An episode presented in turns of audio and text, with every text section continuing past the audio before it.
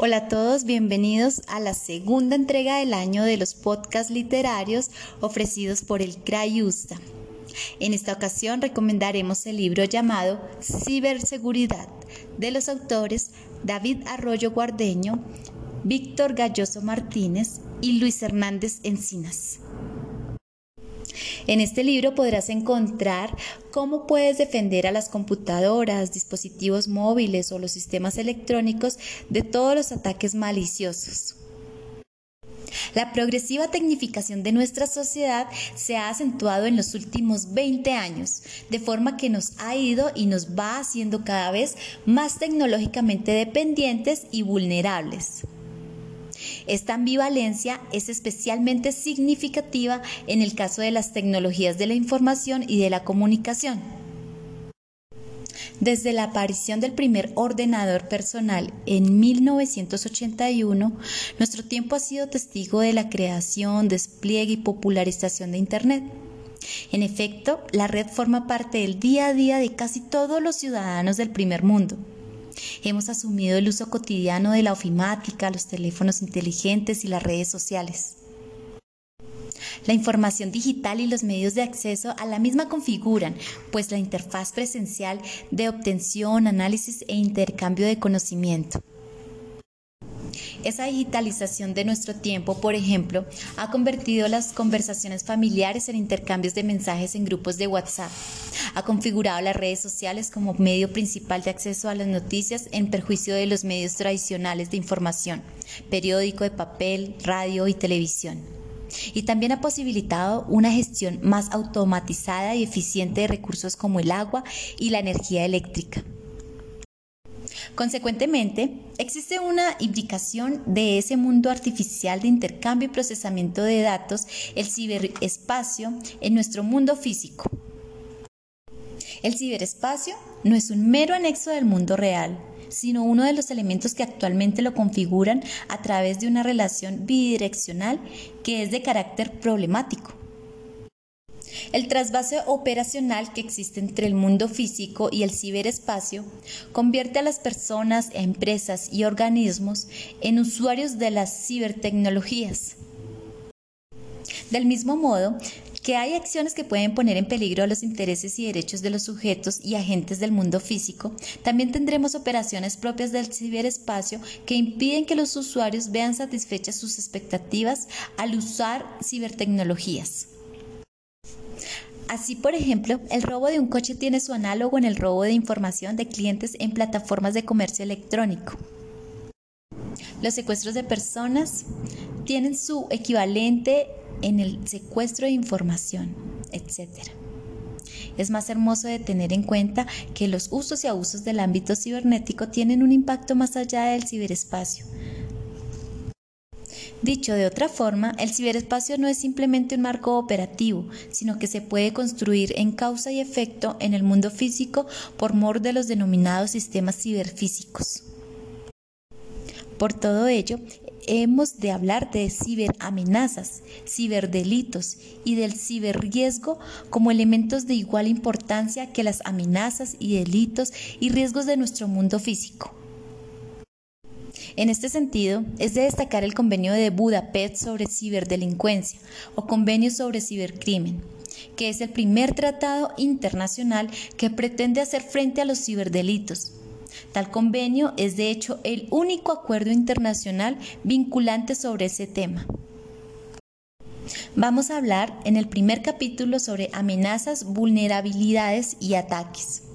En este capítulo abordaremos dos de los principales conceptos relacionados con la seguridad. Primero, las amenazas y los ataques a los sistemas y dispositivos que permiten la conexión a la red y que pueden poner en peligro los datos almacenados y transmitidos llegando a vulnerar su confidencialidad y segundo, la privacidad de los individuos, empresas y organismos. La disciplina de la seguridad se encarga de proteger los activos de una organización o de un particular. Un activo es cualquier elemento que tiene valor para una organización o sujeto. Según el tipo de activo a proteger, estaremos tratando de seguridad de la información, seguridad de la TIC o ciberseguridad. En general, la seguridad de la información abarca todo aquello que tiene que ver con la protección de la información, ya sea almacenada o transmitida. Cuando la información se transmite, entonces se hace referencia a la seguridad TIC, en el sentido de que son las tecnologías de la información y las comunicaciones las encargadas de velar por los activos. Por su parte, la ciberseguridad no solo contempla la seguridad de la información que se transmite, momento en el que, en el que se interseca con la seguridad de la información, sino que contempla otros activos que no son solo información, pero que también pueden ser atacados por las TIC. Teniendo en cuenta esta distinción para no abusar del lenguaje, a lo largo de este libro utilizaremos los términos seguridad y ciberseguridad como sinónimos, salvo que se especifique lo contrario. Por otra parte, no consideraremos la seguridad física salvo cuando se diga expresamente. La protección de los activos se realiza frente a la acción de los atacantes. Debe tenerse en cuenta que el objetivo de un atacante suele ser el explotar las debilidades asociadas a cualquier dispositivo que esté a su alcance, ordenador, teléfono, tablet, etc. Con el fin de sacar provecho a la vulneración de cualquiera de los tres objetivos principales relacionados con la seguridad de un sistema informático, confidencialidad, integridad y disponibilidad, la confidencialidad garantiza la protección de la información de modo que sea secreta para quienes no tienen derecho a acceder a la misma. La integridad asegura la autenticidad de los datos almacenados de modo que no puedan ser modificados, manipulados ni alterados por terceras partes sin permiso para ello. Finalmente, la disponibilidad de los datos almacenados es un sistema informático que obliga a que su acceso sea posible en cualquier momento que sea solicitado por cualquier parte que esté autorizado a ello. No obstante, el desarrollo de la tecnología ha obligado a ampliar los tres objetivos, incluyendo el esquema de las tres reglas de oro, la autenticación, la autorización y la auditabilidad la autenticación es una propiedad de la seguridad de la información que permite confirmar la identidad de un usuario y eventualmente la de sus dispositivos. En general, existen tres modos de autenticación.